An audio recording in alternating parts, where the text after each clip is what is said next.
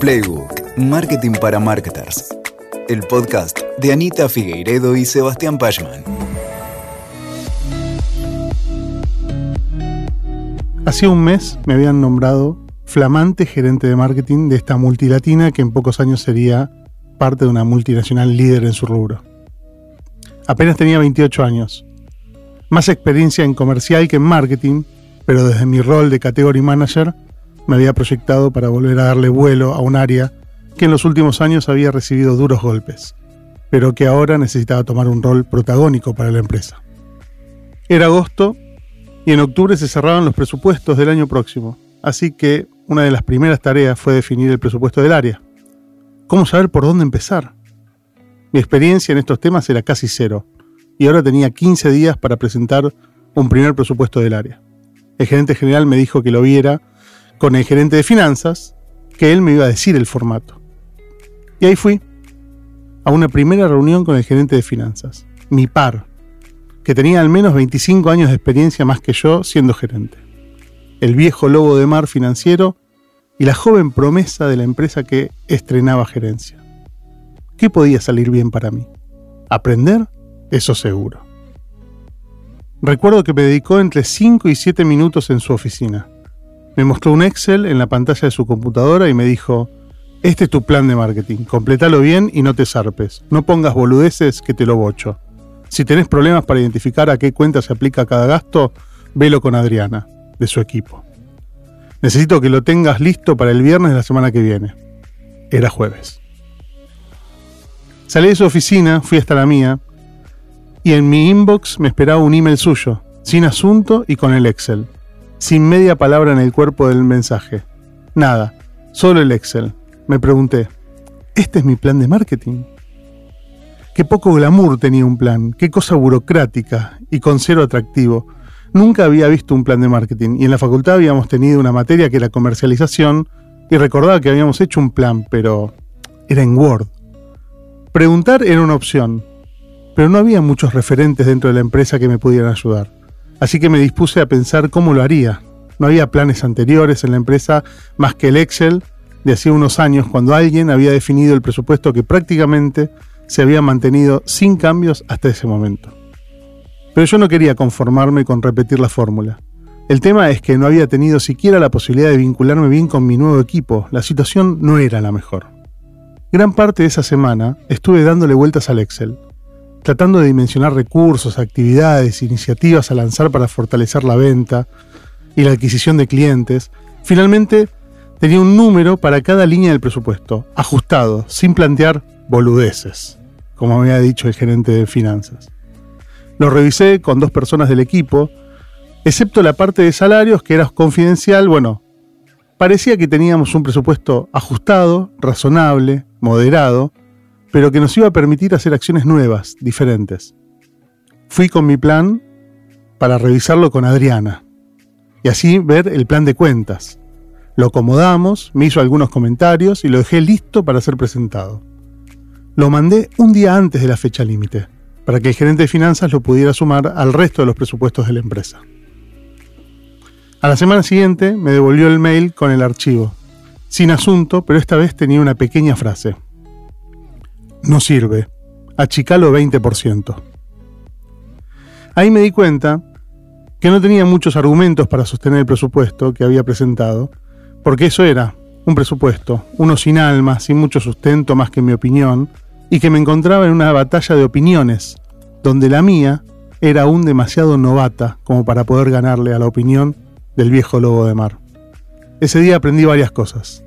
Aprendí que el plan de marketing no es una lista de cosas con presupuesto asociado, que un Excel nunca es un plan, que no es un tema de dinero ni de ideas, sino de contundencia en los argumentos que sustentan tus ideas, de coherencia, de solidez, y finalmente aprendí que un plan de marketing necesitaba autorrespaldarse, autodefenderse, estar tan alineado a la estrategia de la empresa y tener la suficiente claridad y base argumentativa como para que no pudiera hacerse otra cosa que ser aprobado para luego poder ocuparme de su implementación.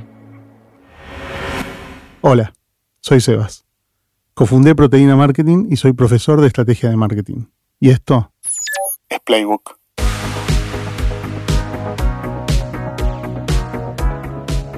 Hacer un plan de marketing no es una tarea sencilla. Y en la facultad con suerte llegás a hacer un intento fallido de plan. Te falta experiencia, te falta contexto, te falta conocimiento en profundidad del negocio para el cual pretendés armar un plan de marketing. A mí me tocó aprender a los golpes. En mi carrera de publicidad lo más cercano que habíamos estado de la idea de un plan de marketing había sido la idea de un brief o algún trabajo práctico falto de fundamento práctico. Recitar a Kotler tampoco ayudaba para darle forma a un plan de marketing. Por supuesto que conocer de mercadotecnia, de todas las aristas que abarca la disciplina, tener marco teórico, conocer metodologías y frameworks, siempre ayuda. Pero el armado del plan de marketing no es algo que pueda comprarse por e-commerce, tal como quien pretende descargarse una plantilla y completarla para tener un plan. Claro que los marcos metodológicos ayudan, pero antes hay que tener claridad de cómo, cuándo y por qué encarar un plan. Acompáñame. Hoy vamos a descubrir algunos caminos que nos pueden ayudar a estructurar un plan de marketing de una forma sólida, contundente, autoexplicada. En este episodio veremos los siguientes temas. Los fundamentos del plan de marketing, los tres niveles de pensamiento de un plan de marketing, revisión de cuál sería una estructura eficiente para elaborar un plan y formas adecuadas de encarar el proceso de planificación. Y sobre el final contaré con la opinión experta de Coti Arcelán, consultora que integra el equipo de consultoría de proteína marketing. ¿Por qué hacemos un plan de marketing? ¿Cuál es el fin último del plan? ¿No es acaso que los planes envejecen al mismo tiempo que son presentados? Entonces, ¿para qué los hacemos? ¿En Argentina, en serio, planificar nos lleva puesto el día a día y vos querés hacer un plan? Esas son algunas de las dudas que se presentan al momento de tener que elaborar un plan de marketing. Muchas son dudas razonables, más si vivís en Argentina y conocés los vaivenes a los que nos tiene acostumbrado la economía. Veamos entonces por dónde empezar. Lo primero que quiero conversar con vos es acerca de los fundamentos de un plan de marketing. ¿Cuáles son estos fundamentos? Bueno, yo tengo seis. El primero es que hacemos un plan para alinear las iniciativas de marketing y de comunicación a la estrategia de la compañía. Lo primero que necesitamos es que tenga ese, nivel de conexión, de coherencia con el norte de la organización. ¿Hacia dónde está yendo? ¿Cuál es el propósito de esta empresa? ¿Cuál es la misión, la visión, los valores? ¿De dónde me puedo nutrir? ¿En qué aguas puedo abrevar para que mi plan esté vinculado, esté linkeado con ese propósito, con ese norte? Es importante conocer si, existe esa información adentro de la organización. Y si no existe, hay que pedirla. Y si no existe porque nadie la pidió, porque nunca nadie la escribió, hay que escribirla. Entonces, es necesario para que todos estemos mirando la misma película. Pero además es necesario para que nuestras opiniones no estén por fuera de la línea estratégica de la organización. Por otro lado, el segundo fundamento es alineamiento comercial antes que preparar un plan de marketing tenés que preguntarte cuáles son los objetivos comerciales para el año que viene o para el periodo que estés planificando. Puede ser un trimestre, puede ser un semestre. ¿Qué objetivos tiene el área comercial? Si no es que vos formás parte del área comercial, porque muchas organizaciones, marketing y ventas comparten la misma gerencia o la misma dirección. Como sea, si sos el responsable de elaborar un plan de marketing, entonces necesitas esa información, necesitas saber cómo van a medir el éxito de la gestión comercial en tu organización. Lo van a medir en ventas, en cuanto a facturación, en cuanto a cantidad de pedidos, en cuanto a cantidad de clientes activos, en cuanto a cuál fue el nivel de adquisición de clientes que tuvimos, a rentabilidad. ¿Qué es lo que vamos a estar mirando comercialmente?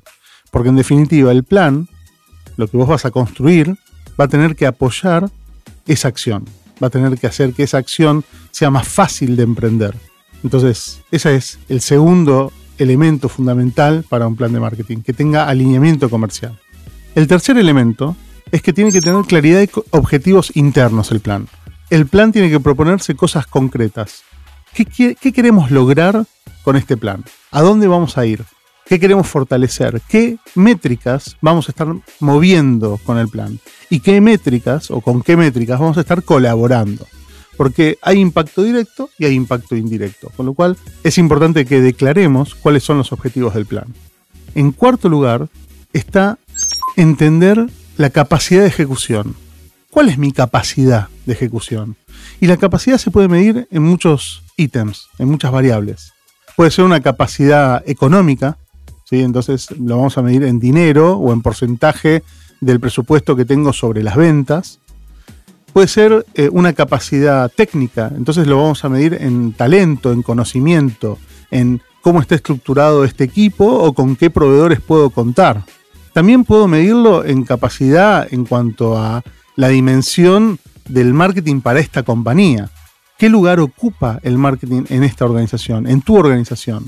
¿Es un lugar colateral que depende de otras gerencias? ¿Es un, es un área que trabaja a demanda o es un área que propone? ¿Eh? Es, cómo nos movemos dentro de la organización y qué lugar ocupa. Entonces es muy importante ¿sí? Que entendamos en este cuarto elemento qué capacidad, con qué capacidad de maniobra nos vamos a estar moviendo adentro de la organización. El quinto aspecto de los fundamentos del plan de marketing o que fundamentan el plan de marketing tiene que ver con la aceptación interna. ¿Qué quiere decir aceptación interna? Quiere decir que cuando estemos elaborando un plan, previamente ese plan debemos haberlo comentado y conversado con un montón de personas adentro de la organización.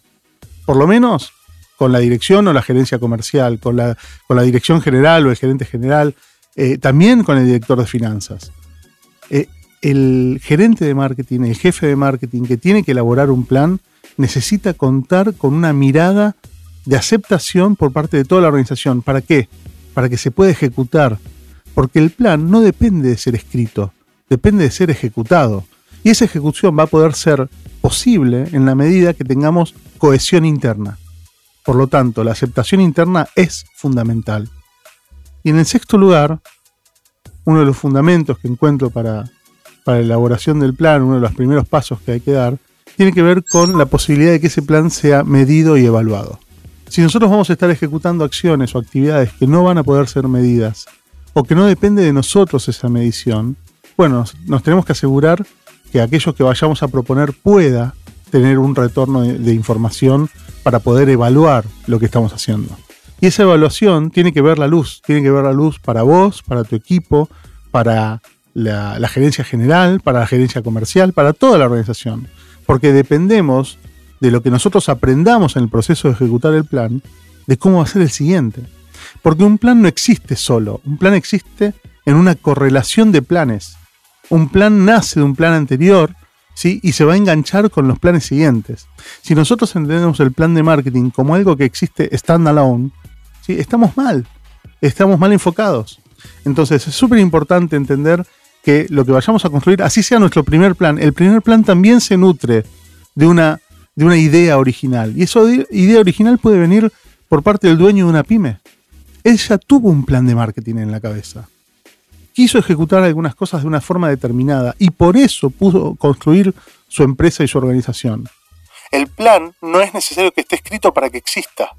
A veces es de hecho y a veces es, bueno, porque lo escribimos, lo moldeamos, lo, lo diseñamos. Ojalá todos pudiésemos tener un plan diseñado. Y si no existe un plan diseñado, tendremos que ir a buscar la información como para poder diseñarlo. Pero en algún lugar está.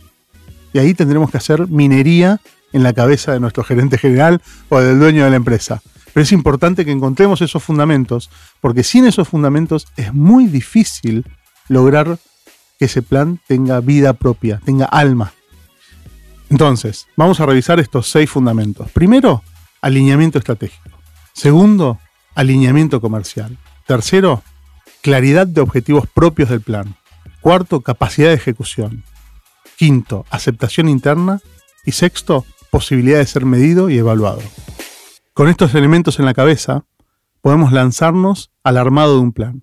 Pero aún nos falta entender un poco más acerca del alma de ese plan, la estructura intrínseca que nos permitirá verificar la coherencia del plan todo el tiempo. Esta estructura intrínseca está construida en base a que existen tres niveles diferentes de pensamiento de un plan, que se definen en una relación de subordinación. ¿Qué quiero decir con esto? Que un nivel se va subordinando al otro y hay un nivel superior. Este nivel superior, que será el que domine al nivel intermedio, y a su vez dominará a nivel más bajo, ¿sí? tienen nombres. Les he puesto nombres. Estos niveles los vamos a llamar estratégico, táctico y operativo. Ahora vamos a, tratar de, de ver de qué se trata cada uno de esos niveles.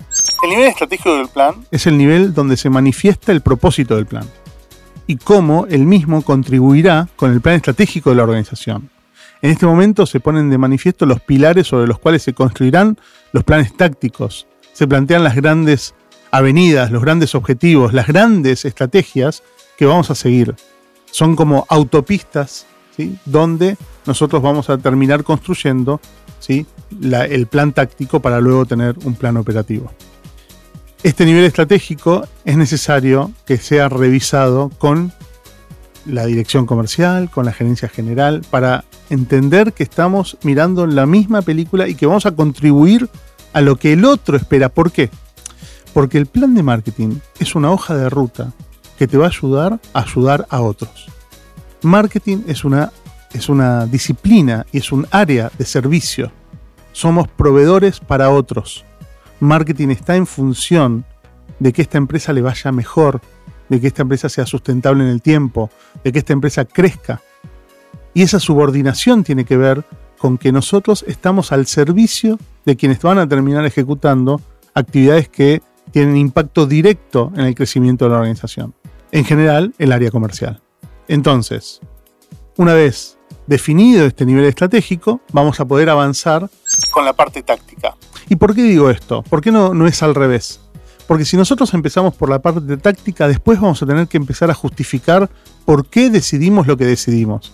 En cambio, si empezamos por el nivel estratégico, esas decisiones en realidad ya están tomadas, están tomadas por otros. Lo que hacemos nosotros es manifestarlas en el plan para que se entienda que todo tiene coherencia hacia adelante. Entonces ahí sí nos podemos meter en el nivel táctico. ¿Y qué es el nivel táctico? El nivel táctico es el diseño del plan, cómo nos vamos a eh, enfrentar al campo de batalla. ¿Qué fichas vamos a mover? ¿Qué caminos vamos a estar recorriendo? ¿Con qué recursos tenemos que contar? ¿Qué mensajes vamos a transmitir? ¿Qué elementos? ¿Qué iniciativas? ¿De qué manera nos vamos a organizar?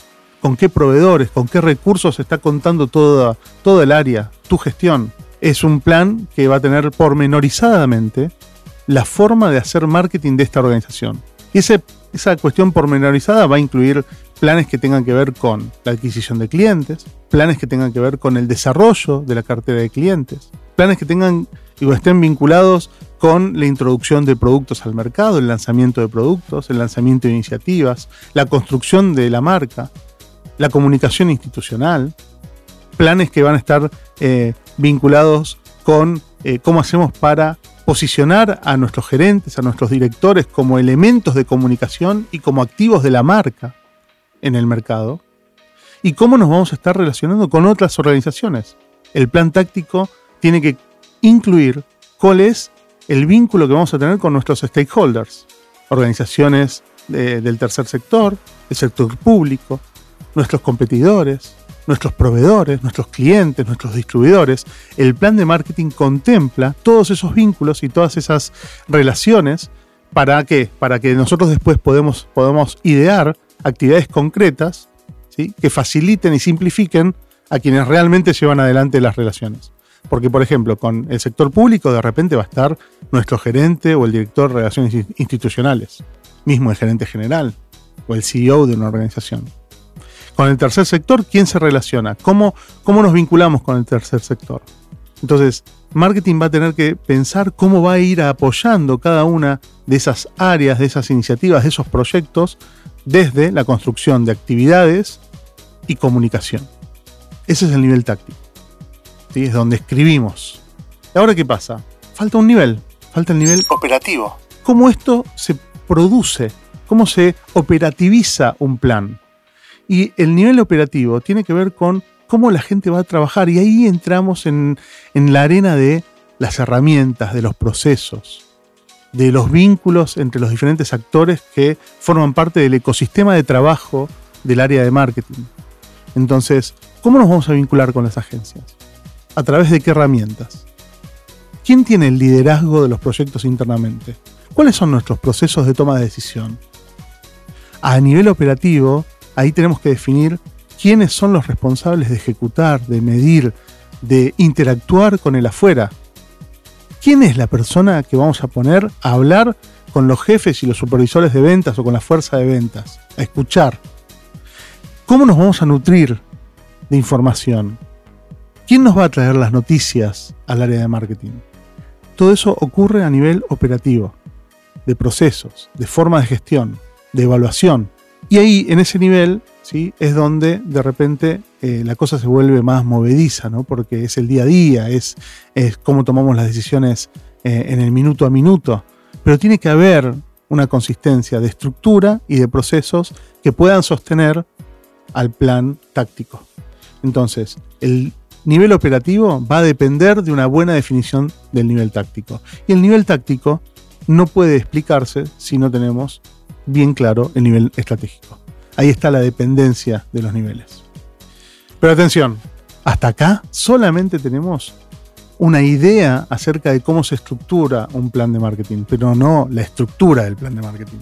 Así que bueno, en, el próximo rato vamos a estar conversando acerca de cuáles son estos bloques de trabajo que tenemos por delante para poder definir un plan de marketing de una forma coherente, alineada, sólida.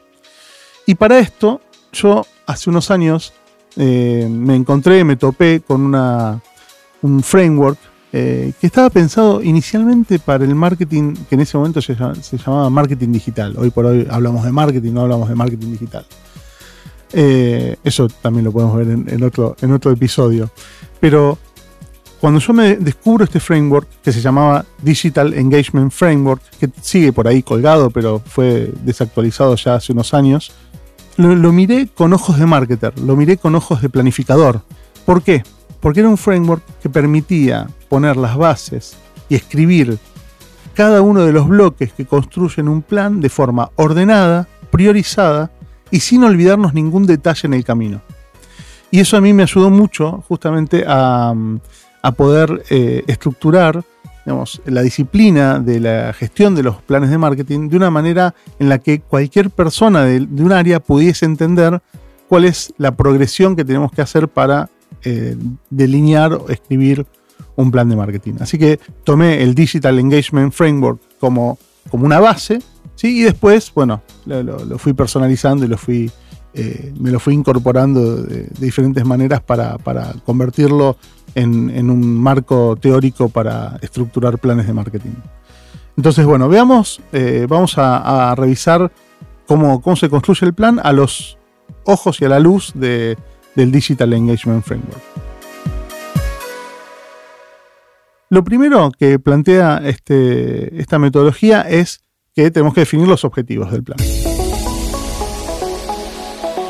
Entonces, el primer bloque de trabajo tiene que ver con bueno, nuestros objetivos. Y ahí, bueno, ya hablamos de cómo se definen objetivos, pero está bueno recordarlo. Los objetivos tienen que ser concretos, específicos, medibles. ¿eh? La, metodología SMART, que ya está ampliamente difundida. Bueno, definimos ahí los objetivos. Los objetivos pueden ser, eh, digamos, incluso internos, objetivos de, gestión, objetivos de implementación. Eh, marketing también se puede medir en función de cómo hace las cosas si sacamos eh, las iniciativas en tiempo y en forma, si cumplimos o si nos desfasamos.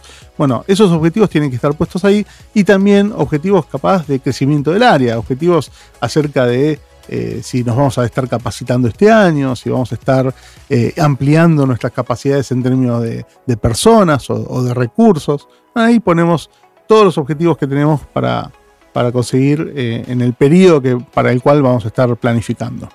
Lo segundo, súper importante, y que forma parte de la base del plan, así como están los objetivos, hay un segundo bloque, y hay un tercero, pero vamos a hablar del segundo ahora, que es cuál es la actitud de co-creación que tiene la organización en cuanto a el vínculo con sus audiencias. ¿Qué quiere decir esto? La co-creación es eh, en función de a dónde nosotros sentamos al cliente cuando estamos trabajando en pensar un plan de marketing y comunicación. El cliente está sentado en nuestra mesa de trabajo, lo consultamos, pensamos en él. El cliente es eh, alguien que nos guía desde su pensamiento. ¿sí? ¿Por qué digo esto? Porque es importante que cuando alguien nos pregunte por qué vamos a hacer una actividad determinada, la podamos responder no desde nuestro yo pienso, yo opino o a mí me gusta, sino desde al cliente le pasan estas cosas o al cliente le impactan estas cosas por este, este y este motivo que solamente le pasan al cliente. Entonces es importante que cuando uno está construyendo iniciativas, sea de marketing o de comunicación, ¿sí? estén armadas a la luz de esa, ese vínculo con lo que le pasa al cliente, lo que le duele al cliente, lo que al cliente le preocupa. Entonces la co-creación va a venir de ese lado. Y después la co-creación también va a venir desde el pensamiento de yo voy a estar exhibiendo lo que mis clientes piensan. O sea, voy a tomarlo como fuente de información, lo que les pasa, lo que sienten, lo que piensan, lo que opinan. Entonces es importante que lo, definamos porque eh, en definitiva va a ser material que nos va a servir para seguir construyendo el, el plan y la orientación del plan y el espíritu customer centric que va a tener nuestro plan. Y el tercer bloque de esta base del plan, ¿sí? que está construida por, por ahora lo que dijimos, objetivos, eh, la co-creación o el sentido de co-creación y eh, este tercer bloque, tiene que ver con el contexto, tiene que ver con las tendencias, tiene que ver con la información que viene de la afuera. Y ahí vamos a meter nuestro entorno competitivo, el análisis de nuestro entorno competitivo, el benchmark con otras marcas que pueden ser marcas locales o internacionales, pero contra quién nos estamos midiendo y a quién estamos mirando. Que puede ser gente de nuestra industria, marcas de nuestra industria o no, puede ser de otras industrias, pero que nos gusta cómo trabajan, cómo se expresan, cómo resuelven, y también las tendencias que impactan en nuestro sector. Entonces, ¿qué está pasando en el mundo? ¿Cómo, cómo nos está pegando estas tendencias? Y es información fundamental también para la definición de lo que después van a ser las acciones. Entonces ahí tenemos nuestra base. Si quieren, nuestros primeros tres capítulos del plan. Los objetivos, el vínculo con la co-creación y el entorno externo. El contexto, las tendencias. Y ahora nos faltan los elementos más importantes. Y ahí tenemos la base de nuestro plan. Lo más importante porque sobre esas bases vamos a construir todas las, las próximas decisiones. Ahora, el cuarto bloque de trabajo es la definición correcta y concreta de nuestras audiencias. ¿A quiénes nos vamos a estar dirigiendo con el plan? Y acá empezamos a, dividir y a diferenciar quizás en planes que tengan que ver con la adquisición de clientes, diferente a los que son los planes de desarrollo de clientes o los planes de branding, ¿no? de desarrollo de posicionamiento.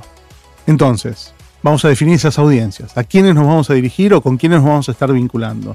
Esa definición es fundamental.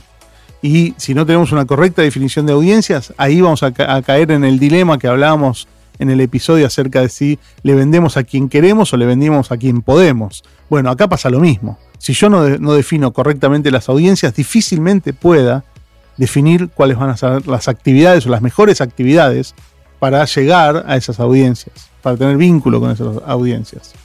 Entonces, definimos las audiencias como cuarto bloque. Quinto bloque. ¿Cuáles son los assets, los activos de nuestra marca o producto? ¿Cuáles son aquellas cuestiones que nosotros queremos comunicar y que forman parte de nuestra propuesta de valor? Y esta también es una definición importante, porque si no hay una definición de propuesta de valor, bueno, vamos a tener que hacer un doble clic sobre eso y definir una propuesta de valor en algún momento. O sea, no digamos, mientras estamos armando un plan, porque eso debiera estar existir previamente. ¿sí? Pero está bueno que si no la tenemos, bueno, de repente parar y reflexionar acerca de por lo menos cuáles son los activos sobre los cuales vamos a parar. Si son activos muy de producto, bueno, evidentemente todavía no salimos del producto centrismo. ¿sí? Ahora, si ya estamos más en una situación de diseño de propuesta de valor, va a ser algo mucho más interesante para vincular esa propuesta de valor o los activos de esa propuesta de valor con las audiencias. Y ahí tenemos ¿sí? los assets, los activos, la propuesta de valor como quinto bloque. Entonces tenemos una base sobre las cuales vamos a tener enfrentados dos grandes pilares. Por un lado, las audiencias. Por otro lado, nuestra propuesta de valor.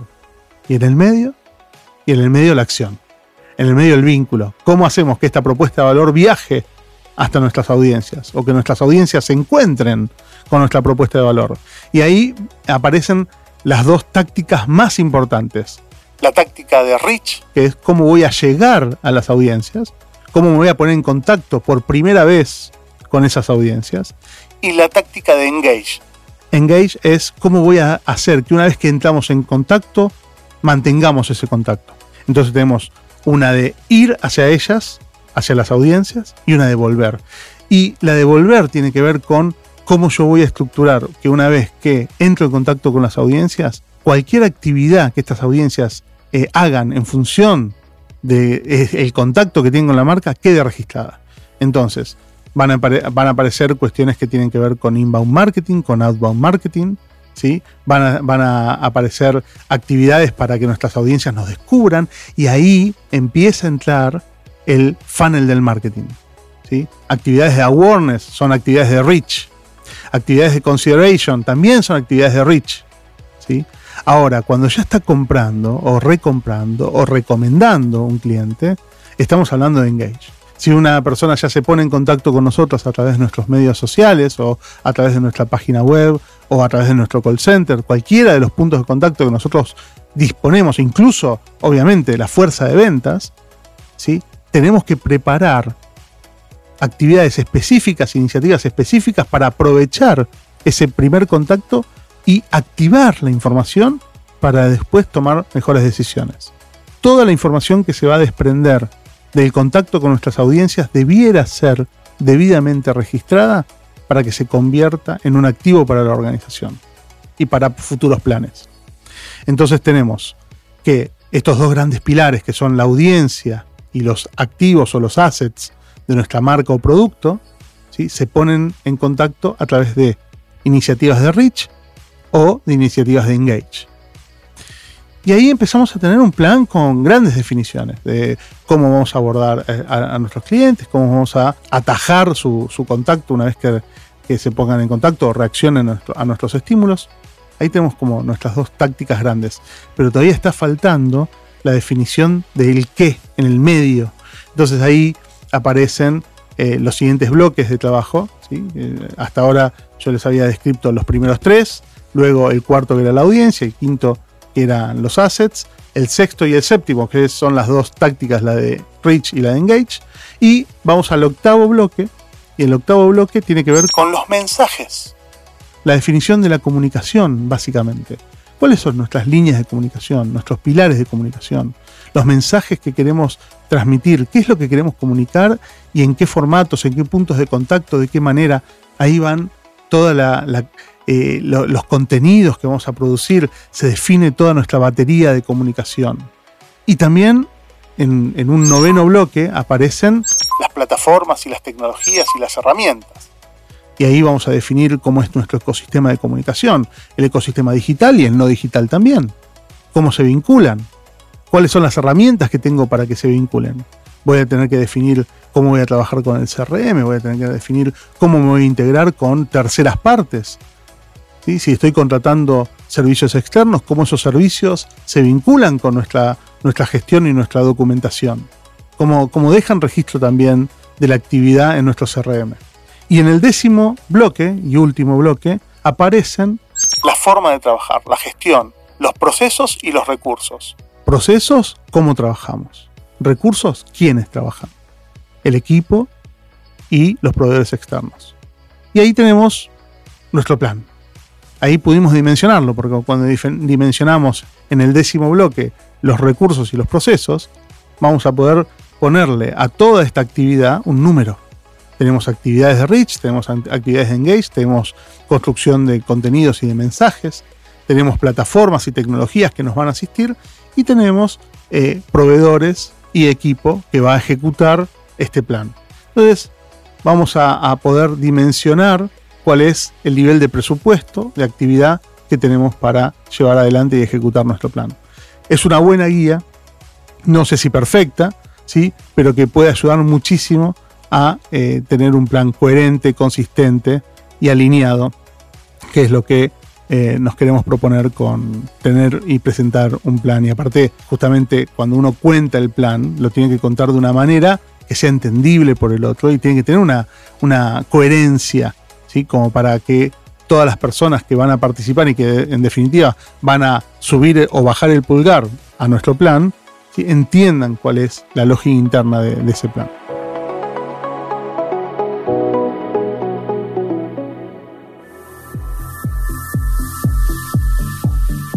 Bien, Hasta acá.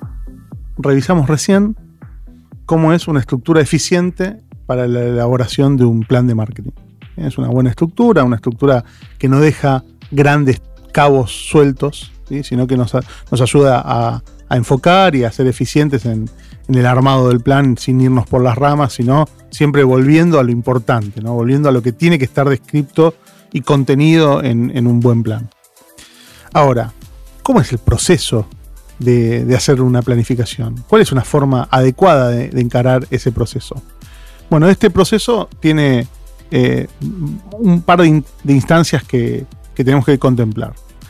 La primera es un, momento de nutrición, hay un momento de donde nos tenemos que informar, tenemos que hacer análisis de información. Entonces es importante que haya un primer momento de análisis de información interna y un análisis de información externa. Entonces, tengamos o no tengamos eh, eh, investigación de mercado, puede ser que no, contratemos porque la dimensión de nuestra compañía todavía no puede justificar la inversión en, actividades de investigación. Bueno, como sea, vamos a tener que por lo menos tener un momento de contacto con el mercado, de entender qué es lo que está pasando. Podemos hacer desk research y eh, informarnos a través de lo que conseguimos por internet, de informes que son de terceros, con, comprar algunos de estos informes que aparecen, informes ómnibus que tantas empresas de investigación eh, ponen a disposición y nos, nos informamos, nos nutrimos. Es un primer momento de nutrición. Analizamos los números de la organización, cómo nos fue, qué aprendimos en el camino, qué aprendimos de la ejecución del plan anterior, eh, qué pasó con nuestros clientes, eh, hablamos con clientes, nos ponemos en contacto con los clientes, tenemos sensibilidad de lo que está pasando en el mercado, nos juntamos con la fuerza de ventas para que nos cuenten qué, les pasó, qué funcionó, qué no funcionó, dónde se trabaron, dónde, dónde se sintieron más apoyados, dónde se sintieron menos apoyados, nos nutrimos. En el segundo momento, en el segundo momento diseñamos cómo va a ser el proceso de planificar. Nos juntamos, quienes tenemos la responsabilidad de llevar adelante este proceso, y decimos, bueno, ¿Cómo va a ser nuestro momento de planificación? Nos vamos a tomar una jornada, nos vamos a tomar dos jornadas externas a la empresa para irnos a pensar quiénes van a participar. Invitamos a la fuerza de ventas, invitamos a la dirección comercial, al gerente general, ¿en qué momento? ¿A quiénes subimos a esta planificación? ¿Convocamos a nuestras agencias? ¿A la agencia de medios, a la agencia creativa, a la agencia digital? ¿A, a quiénes subimos al proceso de planificación? ¿En qué momento? Definimos esto, ¿sí? que es el diseño de lo que va a ser la planificación, y en ese diseño de planificación aparece el planning, ¿eh? el famoso planning del cual habló Anita. Entonces, en ese planning ¿sí? es donde vamos a estar estructurando eh, todo, justamente todo lo que, lo que venimos diseñando y venimos pensando. Eh, traemos la nutrición ya analizada, compactada, resumida, con las grandes líneas para poner en contacto a todos con esa realidad que nosotros estamos mirando y nos disponemos a planificar. Y esa planificación tiene que ver con actividades concretas. ¿Qué queremos llevarnos de la planificación? En, el, episodio donde Anita habla del planning está claramente definido cómo, cómo se lleva adelante y el planning tiene que ver con eso, con bajar a tierra las ideas y conectarlas con el plan que vamos a estar construyendo. Teniendo en cuenta la estructura que acabo de mencionar. La de los 10 bloques. Salimos del planning y hay que bajarlo. Alguien lo tiene que escribir. ¿sí? Empezamos a escribirlo, algunas partes estarán, algunas faltarán, faltará un poco de pulido, tendremos que tener alguna reunión posterior. Esto va a ocurrir y es normal, forma parte de la iteración, forma parte, pero es muy importante que todas aquellas personas que vayan a ser impactadas por el plan, de alguna manera participen de este proceso.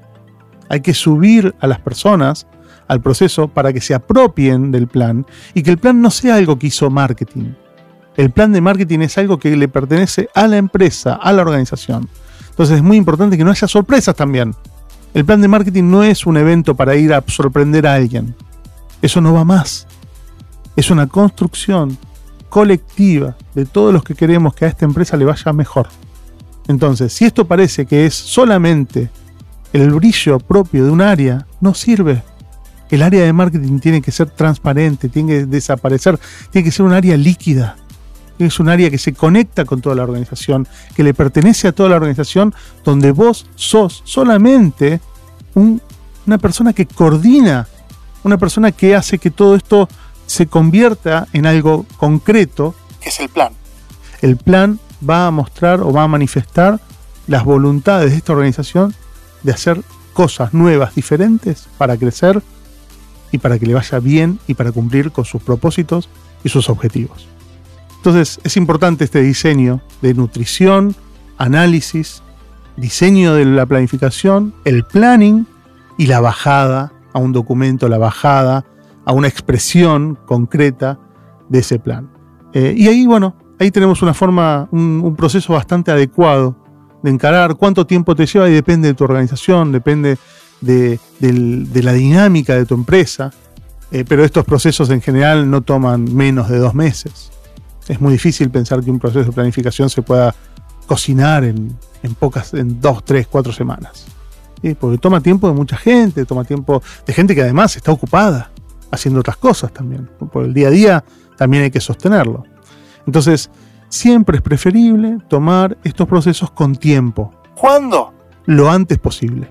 Si estamos pensando en, periodos que son semestrales, de repente, cuatro meses antes, empezar a pensar el semestre siguiente, y es lógico. Es lógico porque después van a venir los, momentos de ejecución.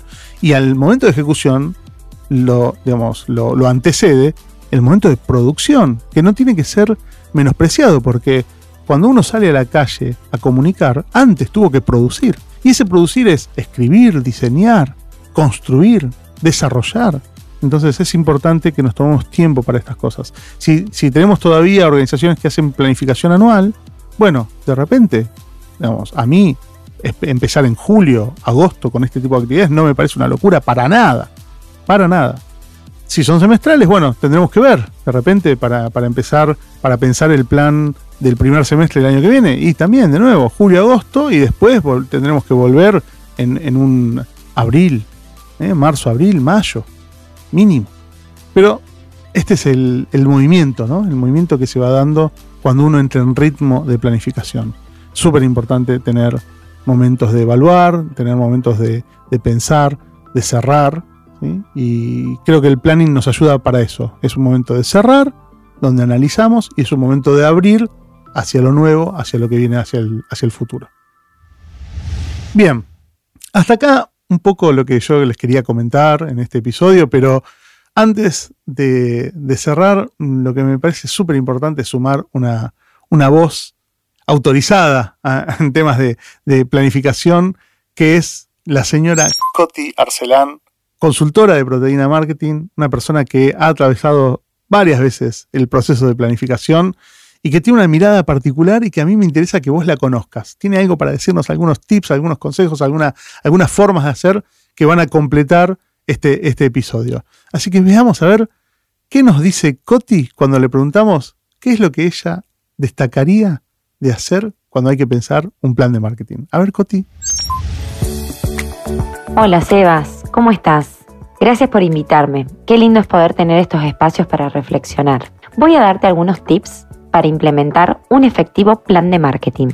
Antes de arrancar, siempre pregúntate, ¿cuáles fueron los resultados del año pasado? ¿Cómo viene este año? Eso te ayudará a terminar de definir tus objetivos de corto, mediano y largo plazo.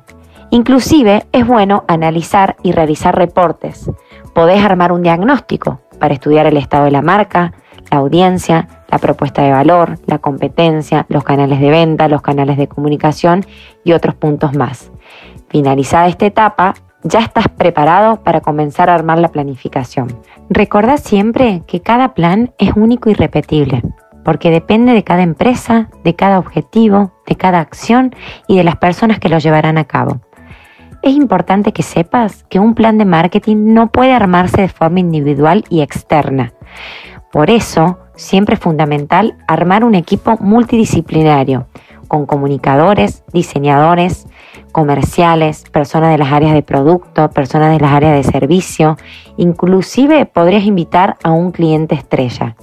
No te olvides que el todo es la suma de las partes. La inspiración fluye puertas afuera por eso es importante que las jornadas de trabajo para planificar no sean en las oficinas, sino en lugares amplios, espacios nuevos, que permitan crear de forma libre. Como te mencioné al inicio, antes de armar el plan, tenés que evaluar los resultados de los años anteriores, medir indicadores, objetivos, ventas, facturación, acciones de fidelización y todos los puntos que consideres a tener en cuenta. Cada persona que participará en el armado del plan tiene que tener conocimiento de lo que sucedió y cuáles fueron los resultados. Se debe realizar una exposición de los mismos. También te sugiero que definas plazos de tiempo. Podés tomar un año como periodo de tiempo de referencia, es decir, tener en cuenta que el año comienza en enero y finaliza en diciembre. Otro tip importante es armarlo seis meses antes de su ejecución. Si el plan inicia en enero, te recomiendo que lo tengas listo en julio del año anterior. Ahora te comparto un checklist de los puntos que tenés que tener en cuenta al momento de diagramar tu plan de marketing. ¿Cuáles son las fechas comerciales? Es decir, las efemérides que traccionarán venta en tu negocio. ¿Cuáles son los objetivos? ¿Cuáles son los hitos de la compañía? Aniversario o acciones exclusivas que solo sucederán ese año lineamientos de comunicación, cantidad y tipos de contenido a desarrollar, listado de actividades claves, recomendaciones generales para la ejecución de la estrategia y las acciones para cada público. Cada acción, recuerda que siempre tiene que responder un objetivo. Entonces pregúntate, ¿en este mes voy a fidelizar? ¿Voy a posicionar la marca? ¿Voy a traccionar venta? En base a las preguntas que te hagas, encontrarás las respuestas. En equipo, durante muchas horas de trabajo, irás estructurando el esqueleto con las acciones. Un documento ordenado donde se calendarizará la estrategia anual que realizarás con tu área. Una vez finalizado, siempre te recomiendo que lo presentes a los directivos para que sea aprobado y cuando esté aprobado, que lo firmen, le pongan un sello y lo puedas ejecutar con libertad. Tener un orden, una estructura, genera alivio, disminuye el estrés, Está comprobado que los equipos que planifican son más productivos, más eficientes y más creativos. En resumen, el plan de marketing es la hoja de ruta que nos dirige siempre hacia la felicidad.